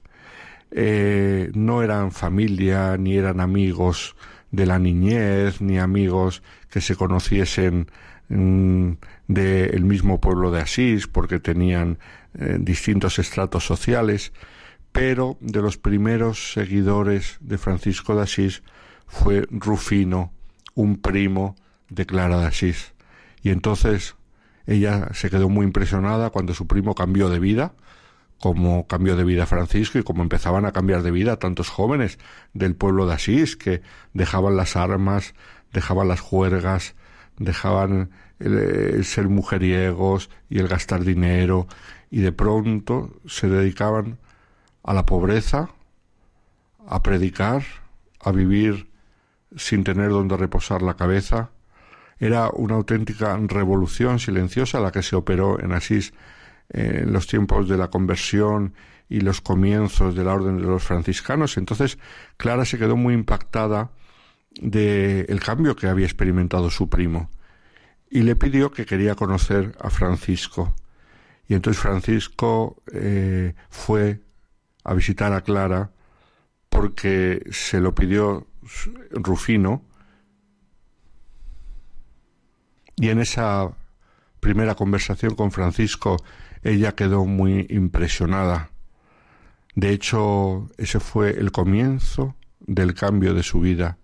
Esta chica que ya era buena, que era generosa, acostumbrada a hacer obras de misericordia, pero que vivía como una noble de su época, sin preocupaciones, sin dificultades, en un ambiente muy cómodo y muy tranquilo, de pronto decidió cambiar de vida. Y un tiempo Después, poco después de conocer a Francisco, decidió huir de su casa y dedicarse a la vida religiosa. La biografía de Tomás de Celano, de modo bastante novelado y, y, geográfico y para la edificación, no olvidemos que esta biografía se compuso también para que los que la leyesen pues quedasen muy edificados de la vida de Clara, sobre todo las monjas, dice que abandonó su casa un lunes santo, que el domingo de Ramos acudió a la iglesia toda vestida de lujo con sus mejores galas y que al día siguiente abandonó su casa en total pobreza, con las vestiduras más pobres que tenía, más sencillas, y entonces acudió a Francisco de Asís, el cual hizo un gesto simbólico de cortarle el pelo, con esto ella se convertía en penitente y esto es muy importante porque porque como penitente ya tenía jurisdicción eclesiástica y su familia no la podía reclamar. No era monja todavía, era solamente penitente. Y como penitente, Francisco de Asís la confió a unas monjas benedictinas, a las benedictinas de San Paulo delle Abadese, ¿Y por qué estas monjas? Porque allí la podían proteger. Francisco imaginaba lo que iba a pasar, que la familia iba a venir a buscar a Clara. Y los hermanos de Clara, que eran muy aguerridos y acostumbrados a las luchas y a las peleas, pues fueron a por ella. Pero no pudieron con Clara, no la pudieron convencer. Debía tener un carácter fuerte, parecido al de su madre. Aunque era una niña tímida al principio, fue creciendo y su carácter se volvió más parecido al de la madre, mujer autónoma e independiente.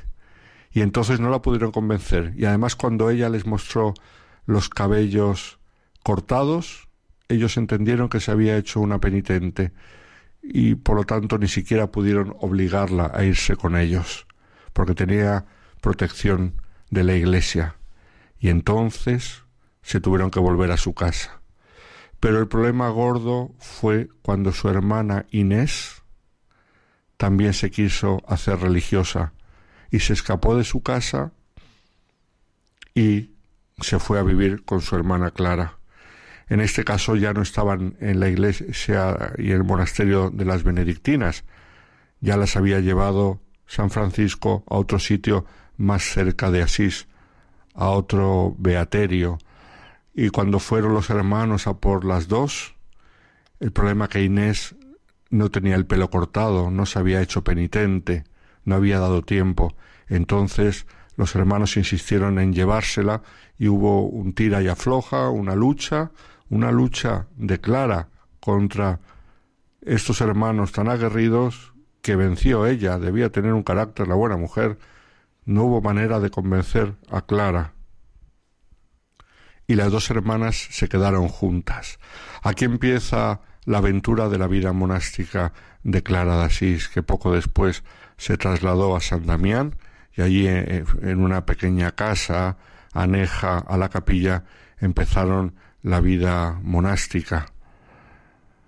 La vida de Santa Clara no fue fácil porque pasó toda su existencia luchando por un carisma, el carisma de la pobreza. ¿Y por qué tuvo que luchar por este carisma? Bueno, sabemos que la revolución de Francisco fue mm, clarísima, la pobreza, una pobreza como no existía en aquel momento en las reglas mm, religiosas, en las reglas de vida de los religiosos, pero él consiguió que el Papa le aprobase esa regla, lo vimos mm, en el último programa, el mismo Papa se lo aprobó, pero no ocurrió así con Santa Clara. Llegó el concilio lateranense IV y entonces se prohibieron nuevas reglas religiosas. Y así como no se pudo prohibir la de San Francisco porque ya tenía la aprobación papal, se prohibió para las monjas clarisas la nueva regla religiosa que les había escrito el mismo Francisco. Y tuvieron que elegir entre qué regla vivir, si la de San Agustín, la de San Basilio, la de San Benito. Ellas escogieron la de San Benito y durante años vivieron bajo la regla de San Benito, que no era su vocación, porque esta regla permitía tener posesiones y tener rentas, y era lo que ella no quería. Ella luchó toda su vida por vivir la pobreza, por no tener posesiones y no tener rentas, pero en un principio le obligaba así la Iglesia. De hecho, en los conventos de Clarisas, como sabéis, la superiora se llama abadesa, y esto es todavía una reminiscencia de la regla de San Benito que tuvieron que usar durante años. Por eso se la llama abadesa a la superiora de la comunidad. Pues toda la vida de Santa Clara fue una lucha por la pobreza. Aparte que tuvo que luchar mm, en otros frentes con su propia familia que no entendía la vocación de las hermanas y curiosamente cuando su padre falleció, su madre hortolana se hizo monja, Clarisa, y entonces se encontraron las tres, la madre y las hijas, mm, en el monasterio. Hoy en día a la madre, a Hortolana, la orden franciscana la venera como beata y también venera la santidad de la hermana Inés junto a la de Clara. Pues tuvo que pasar toda su vida hasta que al final de su vida ella el día antes de morir recibió la bendición de la Iglesia y el permiso para la regla por la que ella tanto había luchado.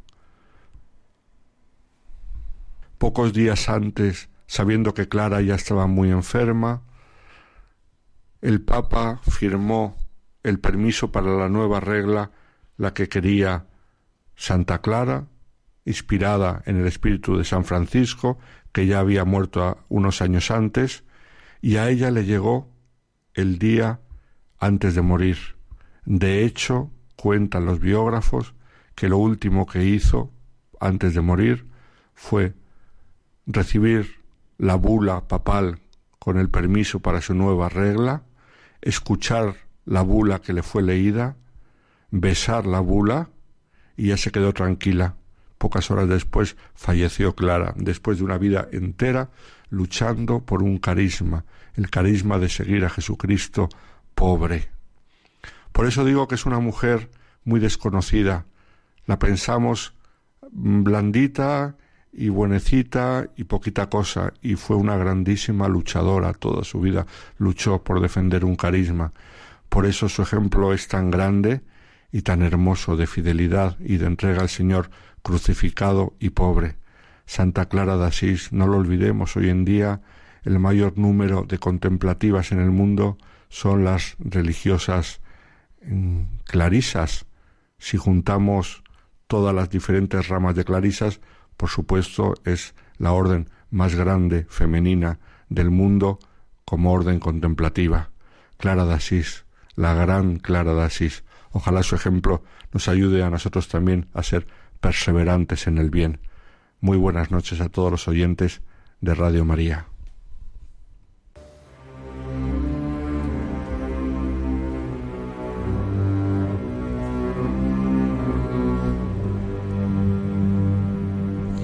Muchas gracias al Padre Alberto Rollo y sus santos de andar por casa esta noche. Santa Clara de Asís.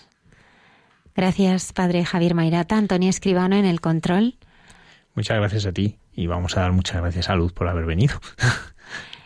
Quería terminar este programa de la mano de, de, uno de nuestros cantautores católicos de referencia. He querido eh, que termináramos el programa hoy de su mano, este rato que dedicamos a hacer oración. Vamos a orar a través de una de sus canciones. Hoy me faltas tú, de su disco Me, me entrego todo a ti. Enrique escribió esta esta canción, oración, en un momento de muchísimo desierto, ¿no? donde, donde él experimentó su debilidad, pero al mismo tiempo un, una necesidad muy grande, ¿no? de que el Señor, el Señor todo lo puede, ¿no?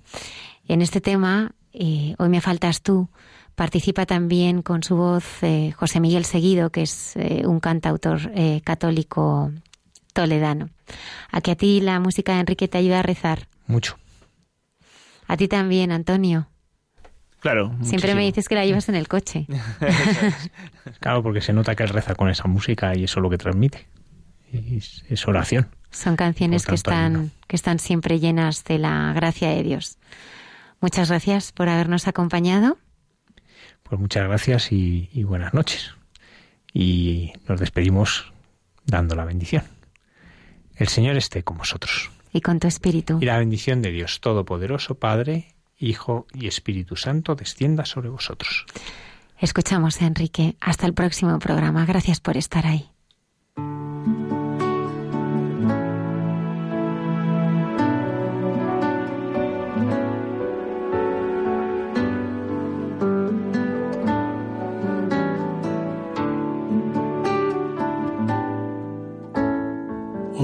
Necesito empezar de nuevo a construir. Me faltan fuerzas, Señor. Sin ti no puedo seguir. He caído una y otra vez. Me he sentido desfallecer. He sentido vergüenza al volver pero sin ti nada soy. Hoy me faltas tú, hoy me faltas tú. Ven a resucitar mis huesos secos y hacer fuerza en mi debilidad. Hoy me faltas tú, hoy me faltas tú resucitar mis huesos secos y hacer fuerza en mi debilidad.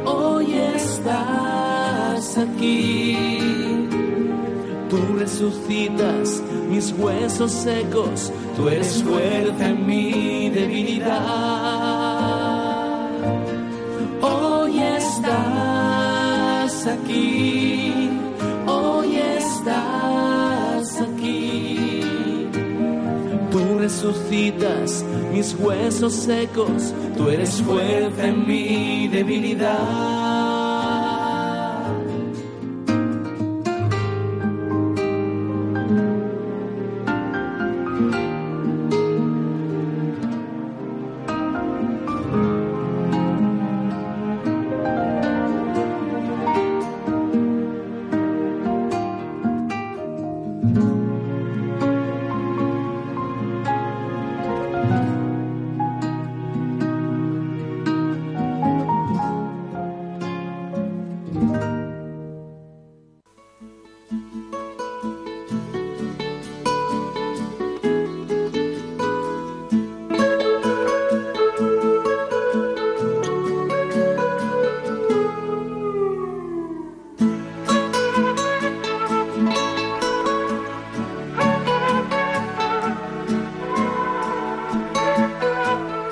así finaliza en Radio María. Hay mucha gente buena. Un programa dirigido por Almudena Delgado.